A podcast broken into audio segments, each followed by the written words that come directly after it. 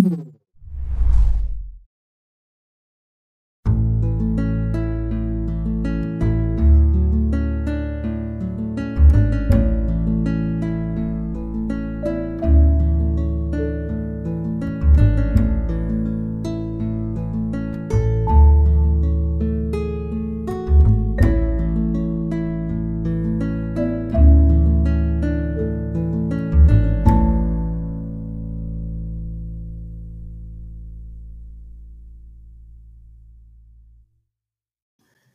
Bienvenidos a De Mente Abierta, un podcast para amantes del misterio y el crimen verdadero.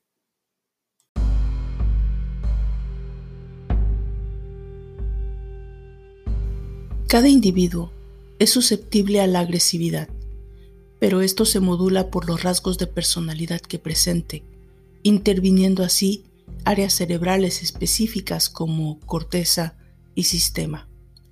Un ejemplo de motivación sexual sádica es la necesidad de sentir placer a través del acto delictivo. En la motivación sádica, el poder ha de materializarse a través de infligir dolor psicológico y físico a la víctima, cuando lleva a cabo la tortura sin que sea necesario que se produzca una agresión sexual. Los asesinos en serie motivados por la lujuria o el sadismo han aprendido que usando la violencia y obligando a que la víctima esté inerme frente a sus deseos, su capacidad de sentir placer aumente. En sus fantasías ven claro que mucho de ese placer proviene más del elemento de coacción y de dolor que provocan en la víctima que de la mera acción sexual en sí, es decir, de la violación. El ataque se transforma en algo adictivo, el asesino serial, sexual y o sádico trata de perfeccionar sus crímenes buscando experimentar el placer anhelado. Cada acción homicida le resulta menos satisfactoria, porque el mundo fantaseando que incitó el primer crimen nunca acaba de ser una realidad, sino que contrariamente se aleja con cada nueva repetición de violencia.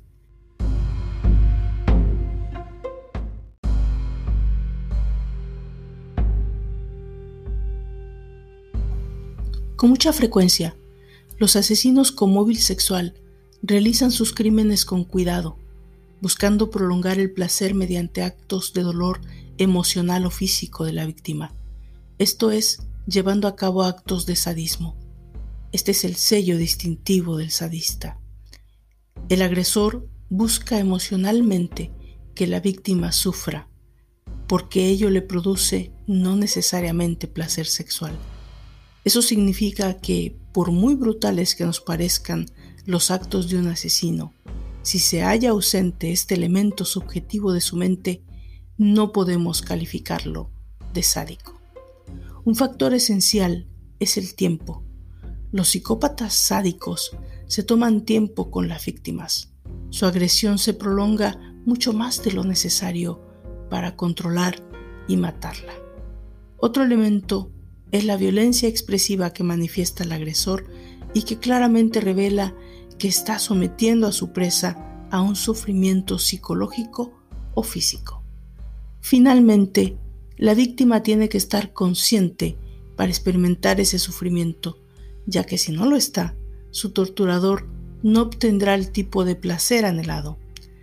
La tensión psicológica de los asesinos en serie se acentúa cuando sus fantasías se desembocan e imaginan escenas de control y violencia sobre la víctima.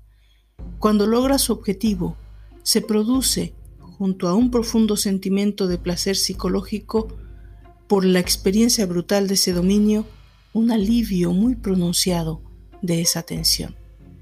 Esto sucede a lo largo de ciertos actos que han sido planificados por el consciente de la naturaleza criminal de sus actos. Existen también asesinos seriales psicóticos, pero son menos frecuentes. El dolor ajeno no les afecta. Su empatía profunda o emocional está ausente. No sienten amor por la humanidad. El sufrimiento de los otros no les conmueve, sino que les produce, en el mejor de los casos, indiferencia y en el peor, placer. Por encima de todo está su ego, lo que ellos piensan que les hace felices. El fin último de todo asesino es tener el poder suficiente para imponer su fantasía sobre la realidad que le disgusta profundamente y que encuentra difícilmente tolerable. En la motivación del terror hay asesinos paranoicos que buscan una meta absurda. Es como reprender a una organización o castigar a la sociedad entera. Podemos encontrar a los que envían o ponen bombas, por ejemplo terroristas. Así pues, junto a la motivación del terror, nos hallamos de nuevo con la venganza. También puede haber una motivación de lucro junto a razones más poderosas. El asesino en serie busca un lucro con sus crímenes, pero también es poco frecuente. El asesinato por lealtad y amor es una aceptación tácita y recíproca de que juntos pueden combatir una experiencia única, aunque sea teñida de sangre.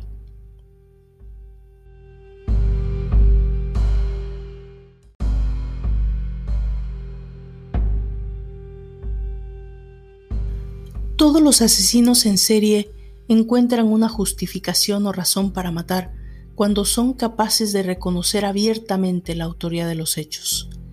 En la historia se conocen varios antecedentes literarios y científicos relacionados a los asesinos en serie, como el aristócrata Gilles de Rice, que en el siglo XV secuestraba al parecer niños a los cuales ultrajaba sexualmente y posteriormente los mataba o asesinaba. O la conocida historia de Jack the Ripper, Jack el Destripador, quien a finales del siglo XIX generó una ola de alarma social en Londres, atando y descuartizando mujeres de baja condición social, especialmente prostitutas. Pero aunque documentada muy poco en series o escasos filmes y estudios, existe una asesina que superan mucho al asesino de Whitechapel. Nos referimos a la infamosa conocida como el Ángel Oscuro una enfermera británica que envenenó mortalmente a 21 personas y murió en la horca en 1873 y que es considerada la primera asesina en serie de Gran Bretaña. Bienvenidos a la quinta entrega de Demente Abierta, un podcast para amantes del misterio y el crimen verdadero.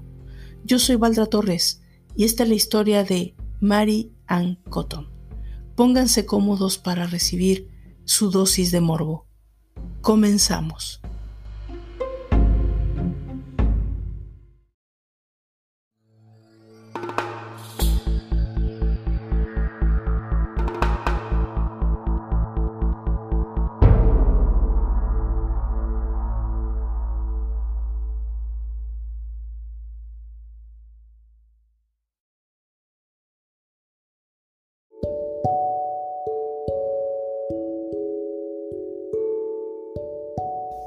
Inglaterra es un país que mezcla ciudades centenarias con paisajes verdes y frondosos.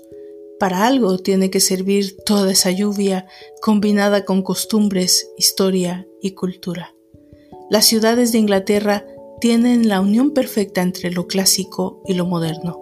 Iglesias góticas, castillos medievales que se juntan con edificios espejados y grafitis para dar algunos de los destinos más importantes de Europa. En ese escenario se lleva a cabo nuestra historia, pero lo hace a finales del siglo XVIII.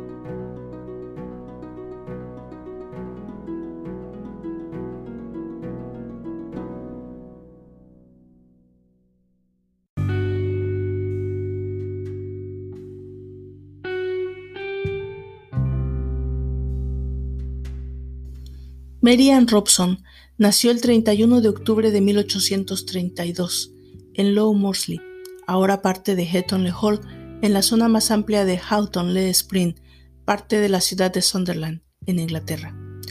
Hija de Michael Robson, un trabajador de minas de carbón, y Margaret Lonsdale. Fue bautizada en St. Mary's, West Drayton, el 11 de noviembre del mismo año. Su hermana Margaret nació en 1834, pero vivió solo unos meses. Su hermano Robert nació en 1835. Cuando Marianne tenía ocho años, sus padres trasladaron a la familia a la aldea de Morton, en el condado de Durham.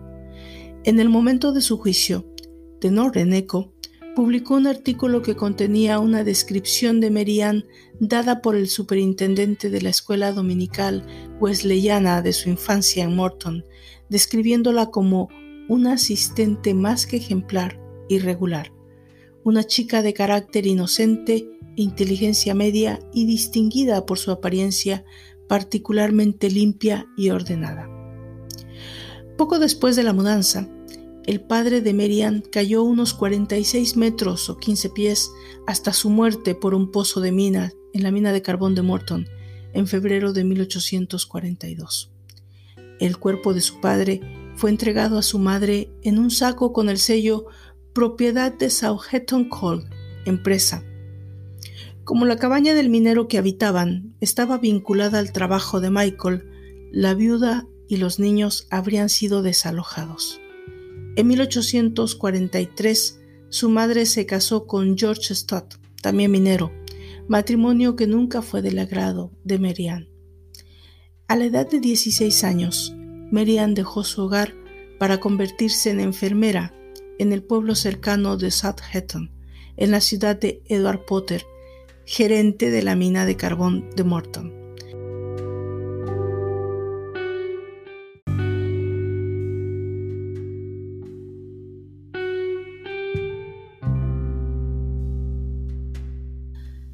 Después de que todos los niños fueron enviados a un internado en Darlington, durante los siguientes tres años, ella regresó a la casa de su padrastro y se formó como modista.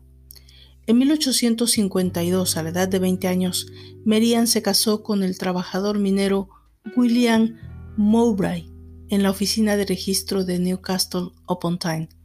Pronto se trasladaron al sureste de Inglaterra. En el momento de su juicio, hubo informes de que cuatro o cinco de sus hijos murieron jóvenes mientras vivían fuera del condado de Durham. Ninguna de estas muertes se registra, ya que aunque el registro era obligatorio en ese momento, la ley no se aplicó hasta 1874. El único nacimiento registrado fue el de su hija Margaret Jane, conocida en St. Germain en 1856.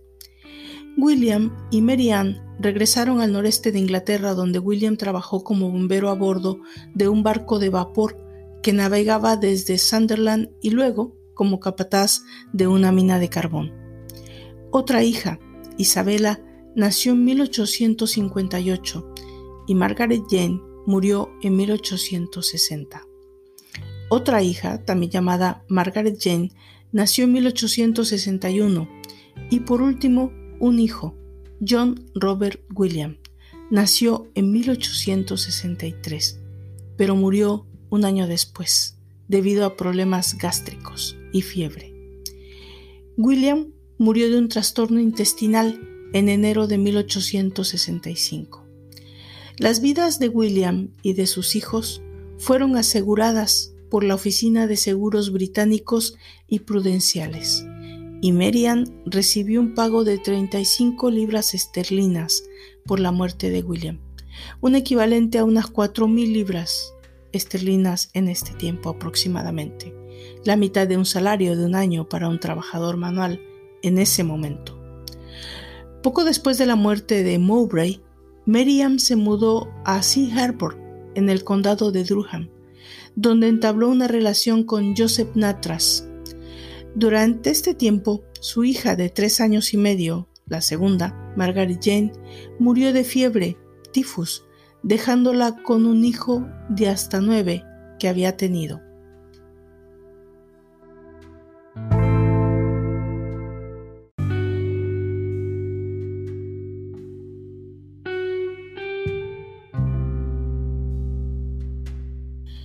Marian regresó a Sunderland y comenzó a trabajar en Sunderland Infirmary, que era una casa de recuperación para enfermedades contagiosas y un dispensario. Envió a su única hija sobreviviente, Isabela, a vivir con su madre. Uno de sus pacientes en la enfermería era ingeniero, George Ward. Se enamoraron y se casaron en la iglesia de San Pedro, Mount el 28 de agosto de 1865.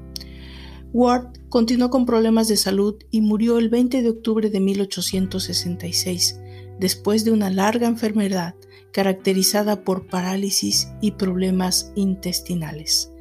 La causa de la muerte registrada en su certificado de defunción es el cólera inglés y la fiebre tifoidea.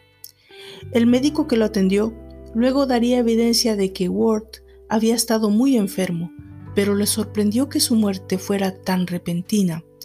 Una vez más, Merian cobró el dinero del seguro por la muerte de su esposo. James Robinson era un carpintero de barcos en Palillion, en Sutherland, cuya esposa Hannah había muerto recientemente. Él contrató a Merian como ama de llaves en noviembre de 1866. Un mes después, cuando el bebé de James, John, murió de fiebre gástrica, buscó consuelo en su ama de llaves y ella quedó embarazada. Luego, la madre de Marianne, que vivía en Seaham Harbour, County Durham, se enfermó de hepatitis, por lo que acudió inmediatamente ella. Aunque su madre comenzó a recuperarse, también comenzó a quejarse de dolores de estómago. Murió a los 54 años en la primavera de 1867, nueve días después de la llegada de Mary Ann. En 1867, el padrastro de Mary Ann, George Stott, se casó con su vecina, viuda, Hannah Pally.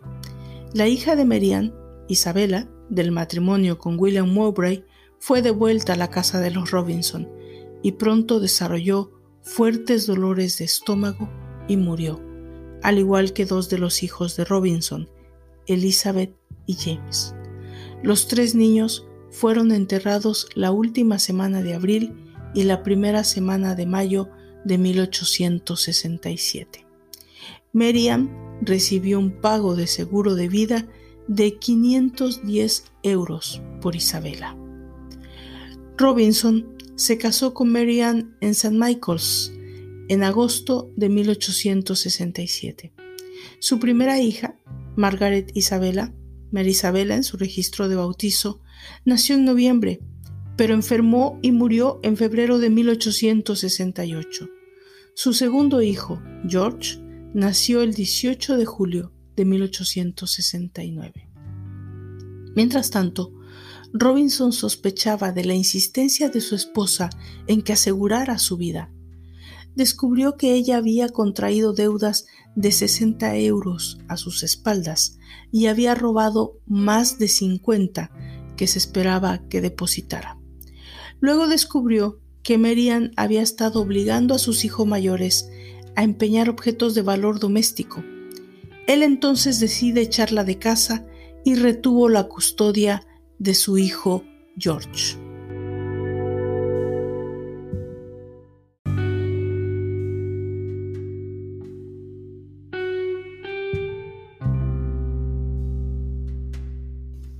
Marian estaba desesperada, en este punto viviendo en la calle. Es entonces que su amiga Margaret Cotton le presentó a su hermano Frederick, un pitman y viudo reciente que vivía en Walborough, que había perdido a sus dos hijos de cuatro años.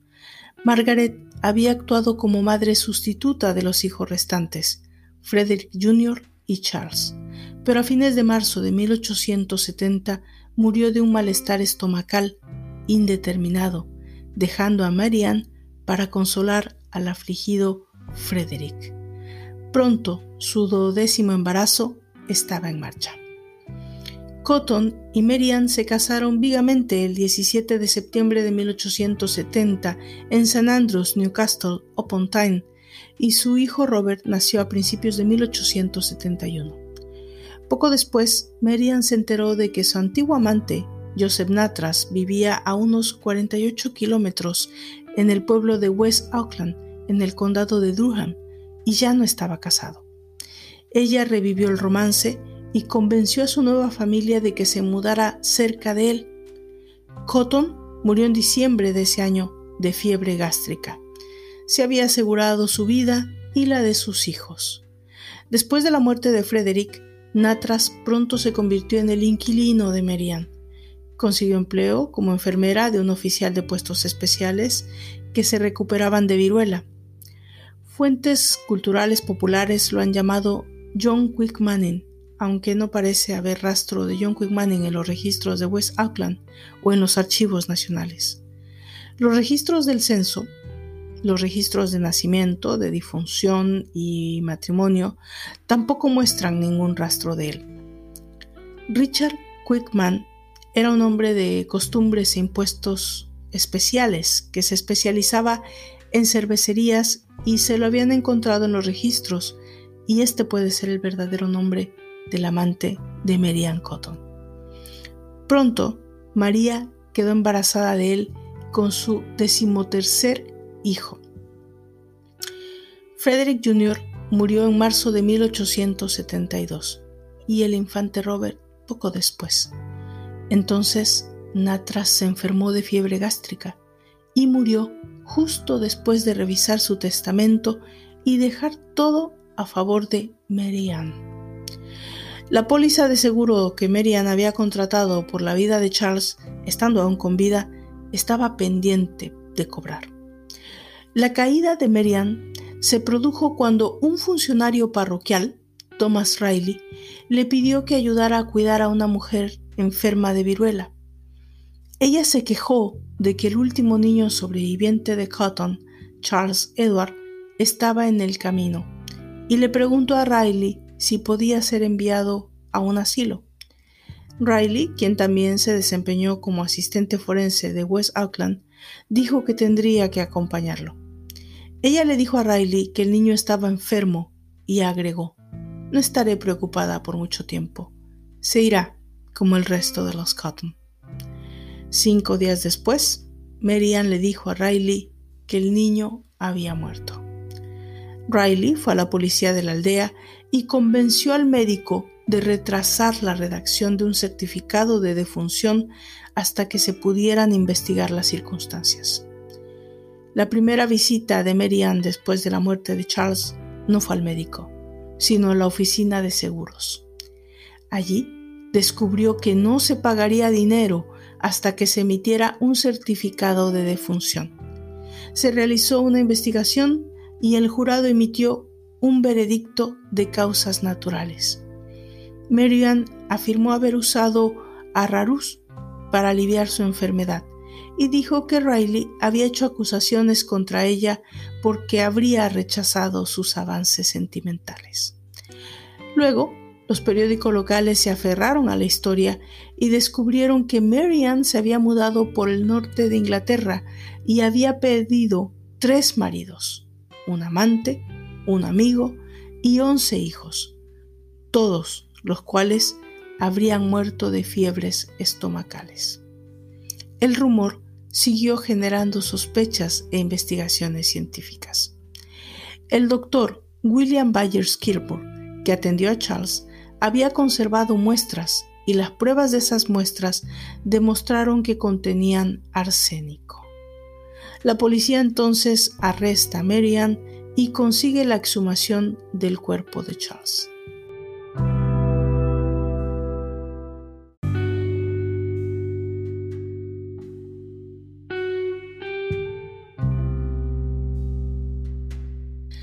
Marianne Cotton fue acusada de asesinato, aunque el juicio se retrasó hasta después del parto en la cárcel de Durham el 10 de enero de 1873 de su decimotercer y último hijo, a quien llamó Margaret Edith Quick Manning Cotton. El juicio de Cotton comenzó el 5 de marzo de 1873. El retraso se debió a un problema en la selección del fiscal. Primero se consideró a Aspinwall, pero el fiscal general, Sir Duke John Coleridge, cuya decisión fue elegir a su amigo y protegido Charles Russell. Charles Russell era muy famoso en aquella época. Su nombramiento sobre Aspinwell provocó una pregunta en la Cámara de los Comunes. Sin embargo, fue aceptado y Russell dirigió la acusación. El caso de Cotton fue el primero de varios casos de envenenamiento famosos en los que estaría involucrado Russell durante su carrera, incluidos los de Adelaide Bartlett y Florence Maybrick. La defensa en el caso estuvo a cargo del señor Thomas Campbell Foster, quien argumentó durante el juicio que Charles habría muerto por inhalar arsénico usado como tinte en el papel tapiz de la casa de Cotton. El médico testificó que en la farmacia no había ningún otro polvo, solo líquido en el mismo estante que el arsénico. El propio químico, sin embargo, afirmó que había otros polvos. Campbell Foster argumentó que era posible que el químico hubiera confundido el polvo del arsénico con el polvo de bismuto utilizado para tratar la diarrea, cuando preparaba una botella de algodón porque se había distraído hablando con otras personas. El jurado se retiró solo 90 minutos antes de emitir un veredicto de culpabilidad.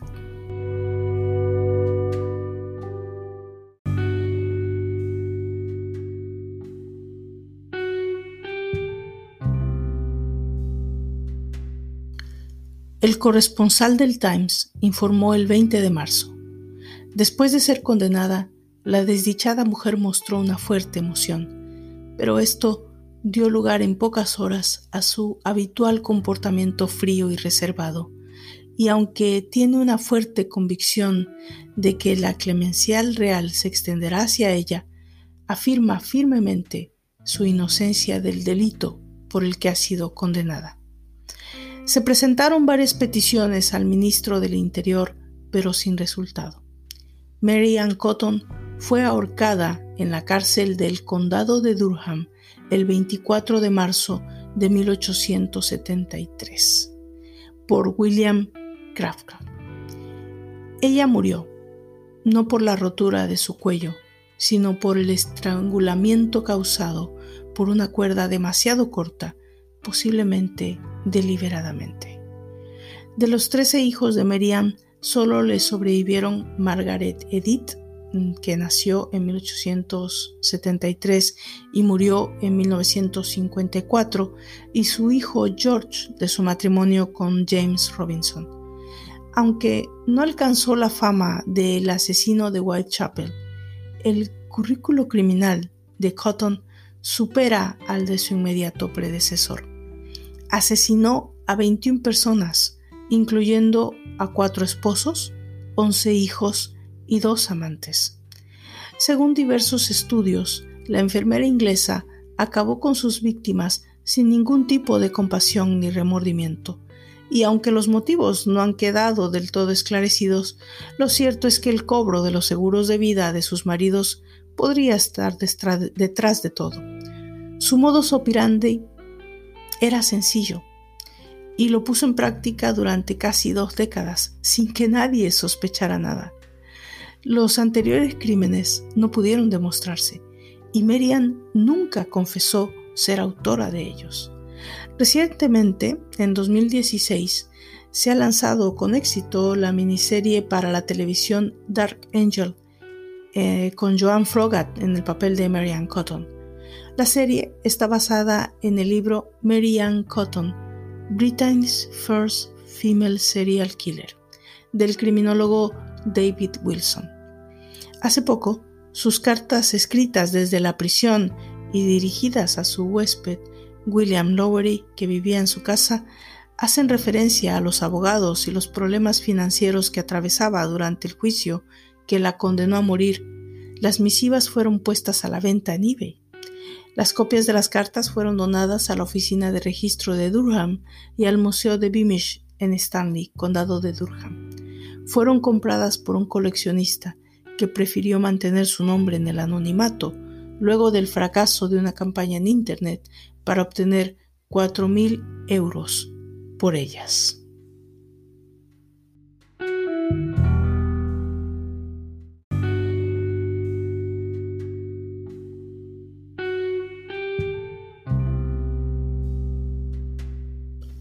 Y así llegamos al final de esta quinta entrega de la segunda temporada de Demente Abierta, un podcast para amantes del misterio y del crimen verdadero. Yo los invito a que me sigan en mis redes sociales, en Facebook, en Twitter, en Instagram, y si tienen algún comentario o alguna eh, situación en especial que quieran comentar con esta servidora, por favor escríbame a dementeabierta.podcast.gmail.com y si están escuchándome desde YouTube, por favor denle clic a la campanita, eh, suscríbanse al canal para recibir todas las notificaciones y si les gusta, compartan el contenido en sus redes sociales. De esta manera me ayudan a darle más visibilidad a este proyecto. Yo me despido y los espero en la sexta entrega de la segunda temporada de Demente Abierta, en solo dos semanas más. Hasta entonces.